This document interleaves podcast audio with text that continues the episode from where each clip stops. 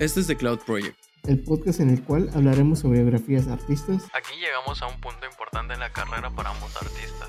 Datos curiosos e historias. No, güey, ni 2016. No, güey, ese es el fin de la historia. No.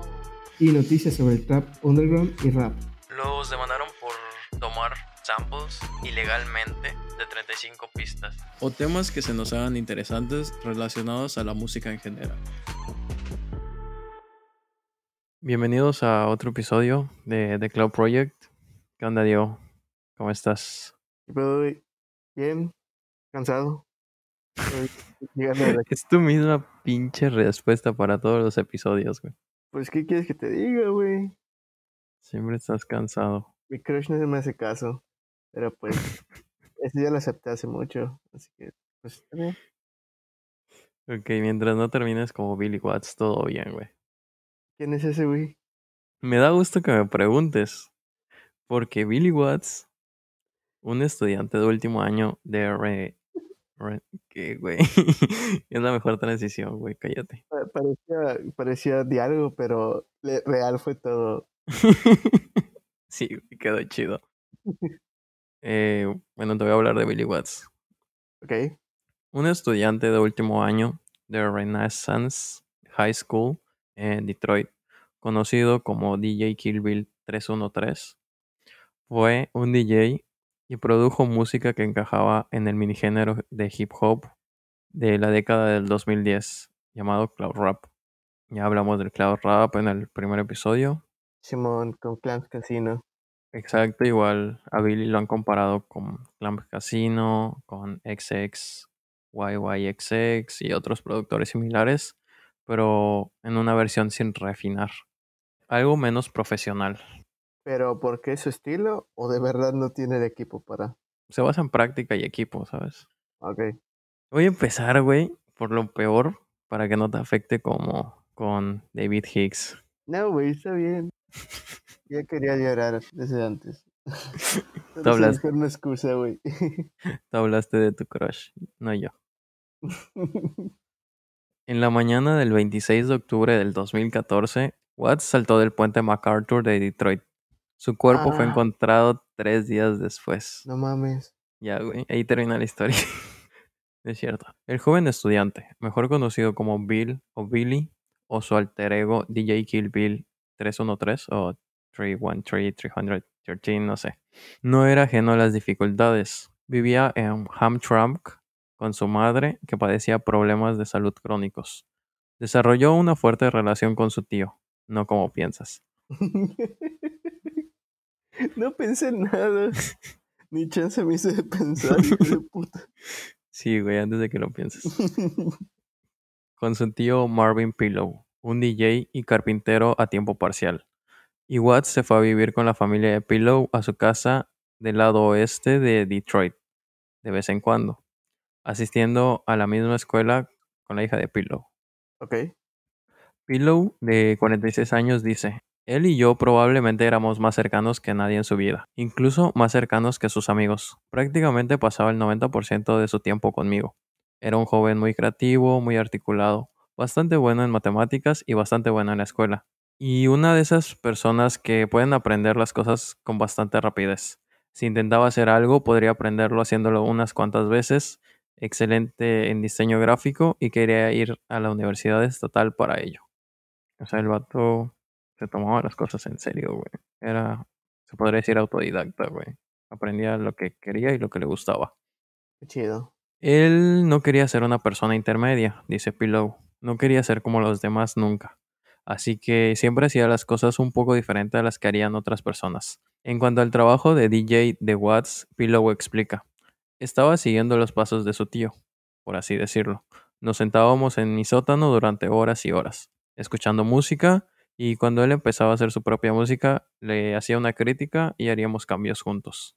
Su tío siempre estaba ahí para apoyarlo, güey. Como le gustaban las mismas cosas, pues él lo apoyaba, le decía, está bien esto, cambia esto, y buscaba una manera para mejorar. Sí, sí, se, se conectó bien con él. No en el sentido que piensas. Ahora tú no me diste tiempo, güey. La voz de Pillow tiembla de emoción por un momento cuando dice, en retrospectiva hay momentos en que Bill y yo estábamos en el sótano porque teníamos la música encendida. Hubo momentos en que bajé y él simplemente no se parecía a él. Y yo le preguntaba, ¿qué le pasaba? Parece que estás tan deprimido, ¿qué te pasa? Y él decía, oh no. Y yo decía, acabas de tener esta expresión en tu rostro. No me gusta tu apariencia, no me gusta cuando te ves así, porque parece que algo anda mal. Así que le decía que saliera y tomara un poco de aire fresco, y sol porque es hermoso. Parecía estar siempre sonriendo y casi siempre feliz. Fue un gran impacto. Estaba realmente devastado. Haciendo referencia cuando se enteró. En muchos sentidos, Watts era un niño normal de Detroit, que trabajaba a tiempo parcial en un restaurante de comida, Chicker Fast, intentaba ahorrar dinero por un automóvil, consideraba qué recursos tomar en la universidad, montaba en bicicleta desde Hamtramck, desde donde vivía, hasta Riverwalk los fines de semana. Pero en retrospectiva, Pillow ahora ve cómo el joven estaba profundamente perturbado por la edad adulta y lo que implicaba. O sea, apenas tenía 17 años, güey. Y Y ya está todo frustrado por la vida adulta. Sí, güey, lo que es por lo que estamos pasando. Sí, güey. Respira si ya perdiste 200 varos. No, güey, Tú perdiste 200 varos, güey. Sí, no me recuerdes. Ya me puse triste otra vez, güey.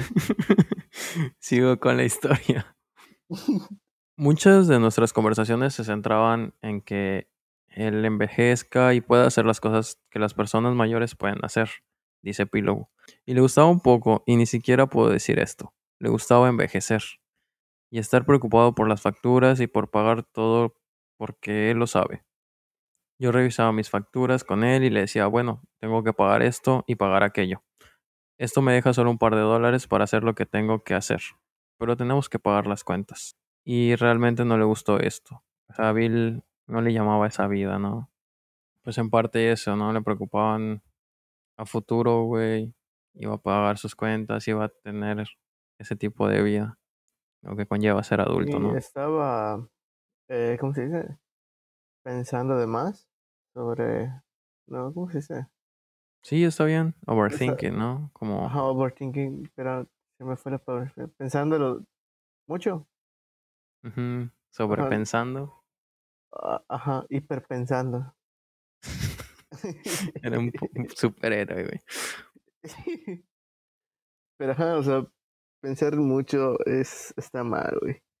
Así como cuando yo iba a comprar en Amazon, güey, lo pensé demasiado y no he vuelto a bajar a 300 baros esa pinche caja de cartas. Siguen 500, güey. Y ahí vas a perder otros 200 baros. Y a lo largo de su vida, Bill ha venido a vivir conmigo en dos o tres, tal vez cuatro ocasiones. Pero antes de venir a vivir conmigo tenía mucha presión de ser el padre en la casa, si se puede entender. Debido a los problemas de salud de su madre, seguía teniendo que asumir el papel de una especie de persona mayor. Pillow agrega que Watts era un excelente nadador y que en realidad habían discutido un salto desde el puente MacArthur, en una de las que debieron haber sido muchas conversaciones de amplio alcance. ¿No? O sea, están hablando casualmente y él lo dijo, su tío pensó que lo dijo por decir. Ah, ¿y si salto del puente? ¿Sabes? Bill y yo tuvimos una conversación sobre saltar del puente de Bell Hills. Dice, discutimos lo difícil que sería para cualquier persona nadar en el, en el río de Detroit. He estado navegando en ese río bastante en mi vida y la corriente es muy fuerte. Tuve esa discusión con él y realmente me sorprendió que hiciera eso. De hecho, en ese río fue en donde fue encontrado. Hay videos en YouTube que hablan al respecto. No dicen su nombre porque aún no estaba identificado, pero ahí están los videos ¿De, de, de qué? de que encontraron el cuerpo en el río. Creo que fue una persona en una lancha que vio el cuerpo, llamó a las autoridades, llegaron los noticieros y no mostraron nada, pero desde ahí transmitieron el reportaje. No mames. El golpe emocional experimentado por Pillow solo se intensificó por lo que descubrió más tarde. Watts había estado presagiando sus intenciones en las redes sociales. Antes de leer su página de Instagram, no sabía que estaba mostrando lo mal que se sentía por dentro. No podía saberlo. Es bastante increíble para mí. porque algunas de las publicaciones que puso en Instagram fueron mucho más reveladoras en cuanto a cómo se sentía por dentro en lugar de hablar de ello en voz alta. Y su página de Instagram era realmente... mm, nunca había estado en Instagram antes. Y diría que comenzó a prepararse para hacer esto. Diría al menos... La preparación seria comenzó al menos uno o dos meses antes, dice Pillow. La página de redes sociales de Watts puede confirmar la teoría de Pillow, con leyendas crípticas que se remontan a mediados de septiembre. El 13 de septiembre, una imagen tiene la palabra Chrysalisis o crisálida como título. Es esta transformación de un insecto que se encuentra en fase de desarrollo. Es entre la larva y la forma adulta, como una metamorfosis. Ahí empieza algo a ser algo revelador, pero no tan, no tan obvio. El 17 de septiembre, sus subtítulos aparentemente no relacionados decían muerto, pero en esa publicación había unos tenis y el precio era muy elevado. Tal vez puso dead por los tenis, que eran muy caros, o no sé si fue otra, otra indirecta. O sea, subió una foto de unos tenis y descripción puso dead. En otras puso ¿por qué dejar mi primera pero única opción? Y síncope, un término médico para la pérdida del conocimiento. El 23 de septiembre de 2014 subió una foto de Jongling con el título Sad Boys. Podría ser referencia al grupo de Jongling o que era una persona triste. No sé si recuerdas que en capítulos anteriores, hablando de David Hicks, mencioné que en el video oficial, en el video no oficial de YouTube, tienen puesto Rest in Peace, o sea, descansa en paz David Hicks por la leyenda, y también dice DJ Kill Bill. Ah, El 1 de octubre de 2014 subió otra imagen haciendo referencia a la canción de Clams Casino. Subió como una imagen del- de ese video no oficial y solo puso I'm God. no mames. Sí, por eso es que quise tocar este tema, ¿no? Pues igual está relacionado a ese video. El 3 de octubre, uno de los subtítulos de Instagram decía, ¿odias la vida suficiente como para ver qué pasa después? El 5 de octubre, Watts publicó una imagen con la leyenda Desconsolado y otra foto de una mujer ahogándose, tomada de la portada del álbum de 2011 de Young Galaxy, Shape Shifting. Muestra a una mujer joven pacíficamente inconsciente, con la sien apoyada en el fondo arenoso, mientras que el resto de su cuerpo flota hacia arriba. Con la leyenda de Watts que dice, creo que lo más triste es que la cercanía ya no existe. Así que estás completamente solo por ahora, o tal vez incluso para siempre. Es como un presagio, pero él lo estaba planeando, ¿no? Él tuiteó, se acerca el fin de semana y no puedo describir lo feliz que estoy. El viernes 24 de octubre y el sábado 25 de octubre parecen haber sido días ocupados para Watts. Su tío lo dejó en casa de su madre, donde subió a internet su, su EP titulado Nothing, pero lo mantuvo en privado, mientras borraba gran parte de lo que había en su computadora portátil. Güey, si ya borraste tu historial, es porque sabes que algo va a pasar. Igual y no, güey. Simplemente puede ser que alguien vaya a usar tu computadora. Después de publicar un enlace a su álbum en YouTube, publicó su último tweet. No me llevaré mi computadora a casa. Adiós. Y en Instagram publicó una imagen de la portada de su EP y puso lo subí ayer, pero lo mantuve en privado, pero ahora es público. El enlace está en mi biografía. Escucha el álbum completo si es posible. Ahorita regresaré a ese tema del álbum. Como su familia se dio cuenta más tarde, Watts había organizado su escapada para el domingo. Su tío y su madre pensaron que estaría trabajando esa tarde, y lo más temprano que lo esperaban era en la residencia Pillow más tarde el domingo, después de la medianoche. La madrugada del domingo las publicaciones de Watts se volvieron más explícitas y más inquietantes. A la 1.37 am del domingo por la mañana, publicó una foto de él sonriendo ampliamente, sus antojos, anteojos colgando de un brazo, o sea, de una Estaban entre su cabello, debajo de su sudadera, que tenía una capucha. Y puso, estoy pensando en cortarme el cabello para mi funeral. Ahí se fue de lo implícito o de lo menos obvio a lo más obvio, a lo explícito. En la mañana del domingo del 26 de octubre, Watts salió de la casa de su madre en Hamtramck y comenzó a caminar hacia el centro, publicando 14 fotos en su cuenta de Instagram en el camino, algunas sin importancia, otras provocativas. A las 10.28 am publicó una foto de un vaso con agua y dos platos de comida. Los que habían waffles, salchichas y papas fritas. Puso mi última comida, my last meal. Te digo, cada vez eran publicaciones más obvias. Ajá, como avisando qué va a ser. Pero no sé, muchas veces no piensas que las personas están pasando por eso, ¿no? Sí. Piensas que solo es por publicar. A las 10.39 su pie de foto decía planeado y enfocado. Tal vez se re- hacía referencia hacia su, su objetivo. A las 10.45 había llegado al edificio Blue Cross Blue Shield y tituló su foto Aún progresando. A las 11.05 publicó una selfie de sí mismo entrecerrando los ojos a la luz de la mañana junto al Detroit River Walk. No hace falta decir que algunos de los amigos de Watts, sus seguidores de Instagram, comenzaron a intentar ponerse en contacto con él, como su tío se enteró más tarde. Y su tío dice, mientras más publicaba esas fotos, la gente lo llamaba o le enviaba mensajes de texto. Creo que habló con una persona por teléfono y luego enviaba mensajes de texto con otras personas. Y le preguntaban qué estaba haciendo cuando vieron que decía que su última comida.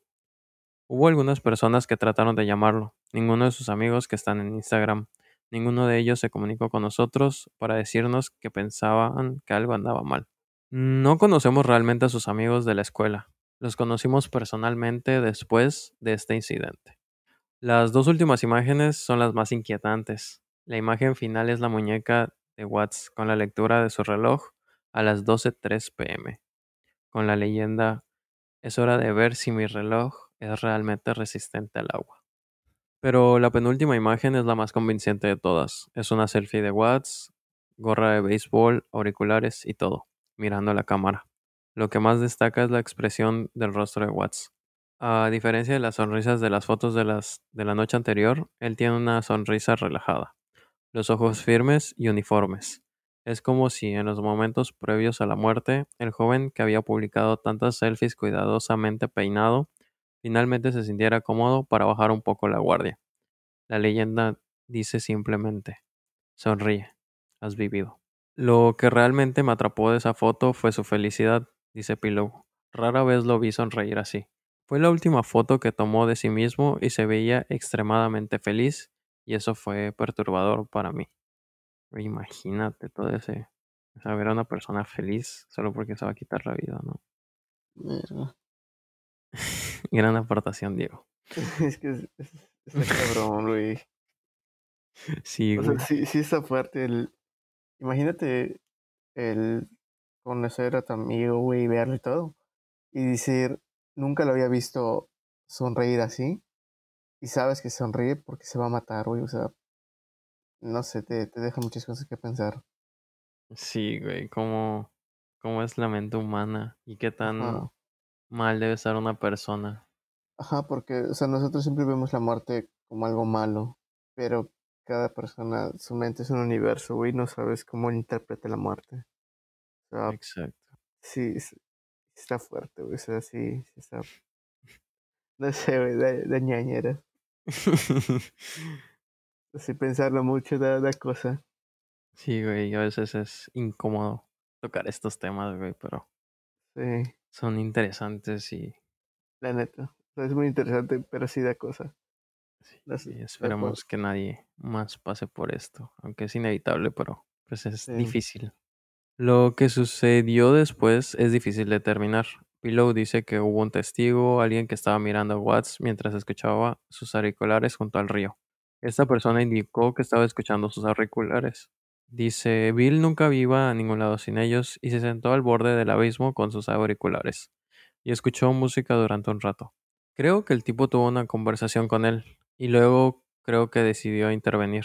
Watts, un nadador competente, llegó rápidamente a unos 50 pies de la orilla antes de descender.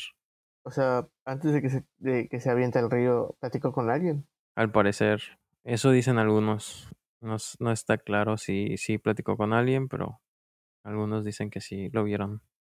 Lo que sucedió a continuación es, es extraordinario. Aproximadamente al mismo tiempo, los testigos llamaron a la policía sobre Watts saltando al río. Otro hombre saltó al río más cerca de Hart Plaza. La rápida acción de Detroit Dive Team salvó al hombre, que coincidía con la descripción de Watts, pero era mucho mayor. El hombre fue hospitalizado rápidamente y a pesar de la confusión, el equipo de buceo rápidamente prosiguió con la búsqueda de Watts. No, Se necesitarían tres días después para encontrar su cuerpo. No mames, pudieron salvarlo. pu- Pudieron salvar a Watts. Pero como hubo esa confusión, Mm, la siguieron, siguieron con la búsqueda enseguida después de rescatar al hombre. Pero uno nunca Ah, sabe si, si por eso tomarse ese tiempo lo hubieran rescatado o no. Pero era poco probable. Pillow y su familia no tenían idea de lo que estaba pasando. El lunes por la mañana, Marvin Pillow recibió una llamada de Renaissance High School, donde asistía a Watts, diciendo que Billy no se había presentado a la escuela y que todos los estudiantes estaban hablando de sus publicaciones en Instagram. Tratando de rastrear los últimos movimientos de Watts, Pillow fue a Checkers solo para descubrir que Watts no tenía que trabajar el día anterior. O sea, los había engañado, les había dicho que iba a trabajar ese día y solo ya lo tenía todo planeado. Finalmente, viajando a la casa de la madre de Watts, encontró la computadora portátil de Watts y fue entonces cuando Pillow supo que algo andaba muy mal. Nunca la dejaría en ningún lado. Un viaje al departamento de policía de Hamtramck no fue de mucha ayuda, ya que el departamento aparentemente todavía tenía la impresión errónea de que el saltador de Hart Plaza y Watts eran la misma persona. Eh, ellos aún pensaban que el sobrino de Pillow fue salvado y hospitalizado, pero el martes 28 de octubre la policía se dio cuenta de que el paciente era una persona mucho mayor que Watts, de 17 años. No puedo creer eso, dice Pillow. Es increíble para mí. No he hablado con el hombre que me, me gustaría hablar con la persona que lo vio saltar, pero no puedo creer. Eh, si me hubieran preguntado, él no puede. Si me hubieran preguntado si tenían las fuerzas psicológicas para hacer eso, habría dicho que no. Estoy citando y si me trago es porque él no podía describir lo que se sentía en ese momento, no encontraba las palabras, ¿no? sí, me imagino. No sabía cómo expresar, güey. No hay manera de expresar cómo se sienten en ese momento. No, Pues está diciendo que prácticamente no, no pensaba que él fuera capaz de hacerlo. Ni siquiera le cruzó por la cabeza. Nunca, es algo que nunca piensas. Sí, jamás ves venir algo así, güey.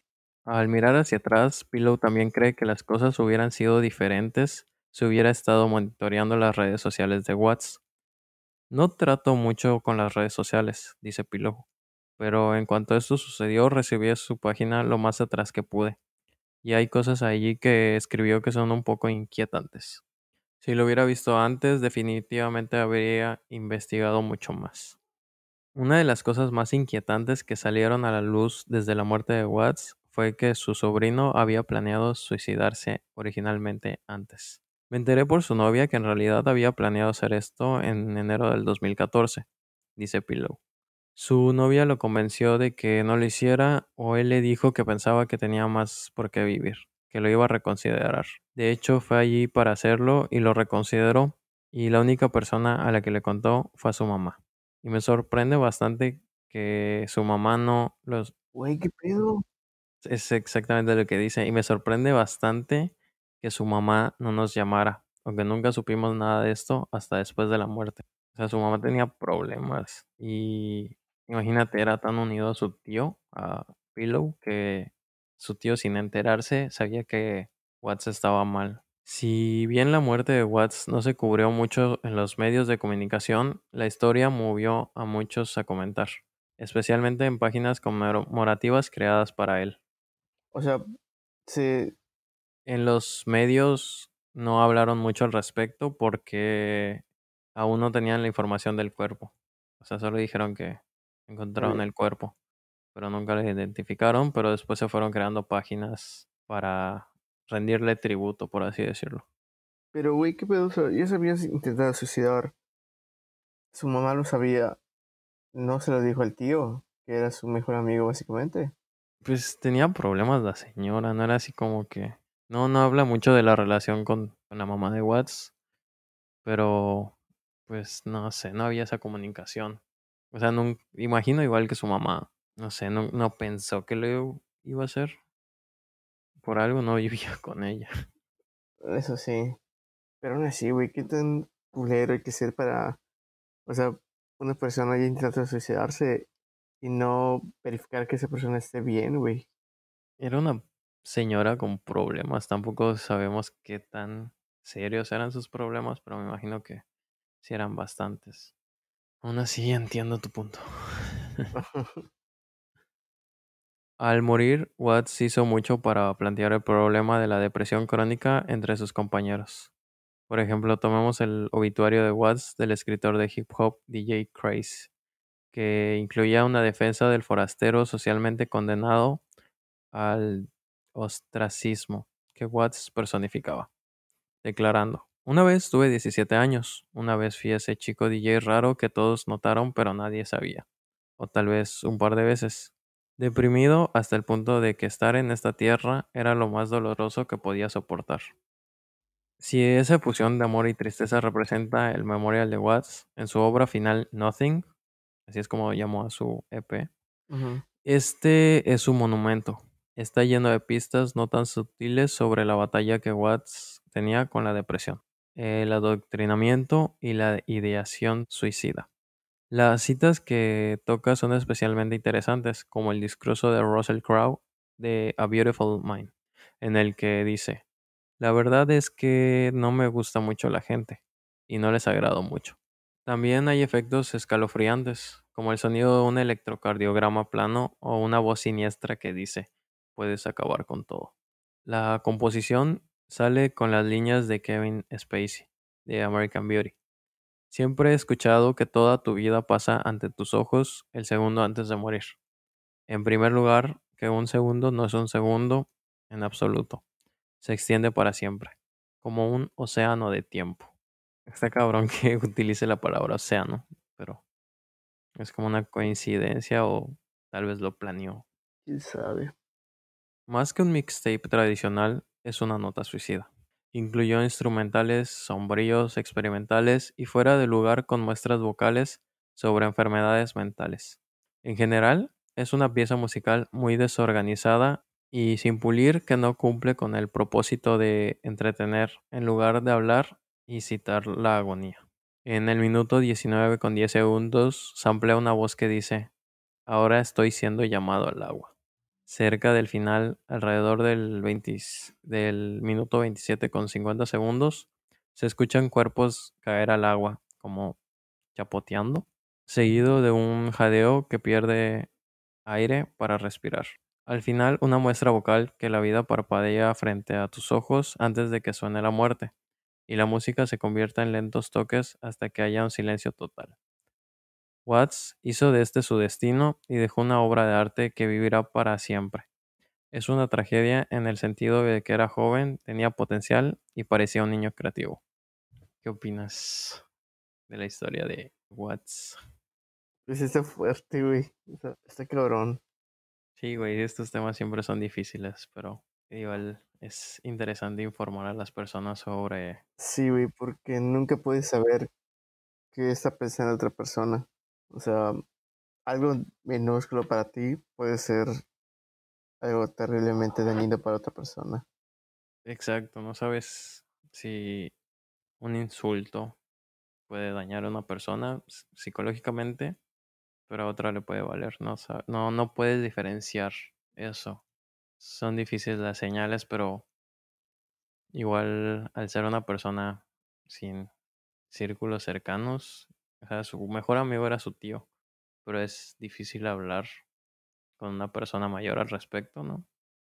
Sí. No tenía amigos y no tenía con quién hablar. Él buscaba como una manera de expresarse a través de la música, pero llevaba tanto tiempo planeándolo que nunca le informó a nadie. Y cuando sacó su EP que habla mucho al respecto o tiene mensajes sutiles Ajá, da, y era demasiado tarde. las señales de. Incluso pues sus publicaciones fueron el mismo. Llevaban meses, pero eran, como te digo, sutiles. A Ajá, veces era, no consideras mensaje. Tal vez era un mensaje implícito. Y se Exacto. volvieron más explícitos ya conforme llegó el día. ajá, días antes y ya pues era demasiado tarde. Pero es que es eso, güey, o sea, ese tipo de cosas están, están muy cabronas, porque ¿cuál es la probabilidad, güey, de que un, otro güey salte ese mismo día? Casi, casi en el mismo momento. O, la, o según la persona que habló con él al final, güey, o sea, ¿qué, habrá, qué le habrá dicho, güey? ¿Qué, ¿Cuáles habrán sido sus, últimos, sus últimas Sí, palabras? pero cosas? fue la última persona con la que tuvo contacto. Ajá, güey, o sea, y, y pon tú, tú eres ese güey que habló con él. Tú no tenías ni idea de que ese vato iba a saltar, güey. Ver en las noticias unos días después que el güey con que hablaste en el puente, pues se tiró y tú fuiste la última persona que habló con él. Sí, también eso lleva una carga emocional Sí, porque no sabemos si se abrió con esa persona, si le dijo cuáles eran, eran sus planes, pero él, como dice en una publicación, él ya estaba enfocado. sí, Eh, incluso en ese puente, me parece que en unos meses cumple 100 años, pero desde su construcción han saltado aproximadamente 100 personas. no mames. Sí, es como algo común. Y desde Watts, como que se está haciendo conciencia, ¿no? Sobre el, o sea, se volvió más, se volvió un tema más común o más hablado. ¿no? Un tema que fueron tocando sobre el puente. Incluso vas a su página de Instagram ahora y está llena de personas comentando que cómo es que nadie se dio cuenta. Sigue abierto su que Instagram. sí, si lo quieren checar, aún está disponible. Están ahí las fotos, están sus posts. Te digo, las personas lo utilizan de, van a como rendirle tributo, a es desearle. DJ Kill Bill, ¿verdad? Sí, 313. sí. No mames. Igual les dejamos algunas fotos al respecto. No se me hace de buen gusto etiquetarlo, pero lo pueden buscar. ¿A, a qué edad murió? Eh, 17 años, En 2014, ¿verdad? sí. Tendría nuestra edad, él es del 98. Sí, güey, es es, es de nuestra generación. Verga. Pero igual, como hemos dicho en episodios pasados, no tengan pena. Hablen con las personas cercanas con las que necesiten. Sí, Busquen ayuda. sí. La verdad, lo- sí se lo digo, sí. Me Sí, pone muy incómodo es- ese tema. Sí, es algo difícil. No sé cómo tratar con la muerte. Nadie sabe. Pero espero estén bien. Cuídense un chingo. Les dejamos las redes sociales en la descripción del podcast. Ya saben que todas son arroba THECPPC. Yo soy Brian Aguilar. Yo soy Diego Pérez. Hasta luego. Cuídense. Háblenlo. Exprésense.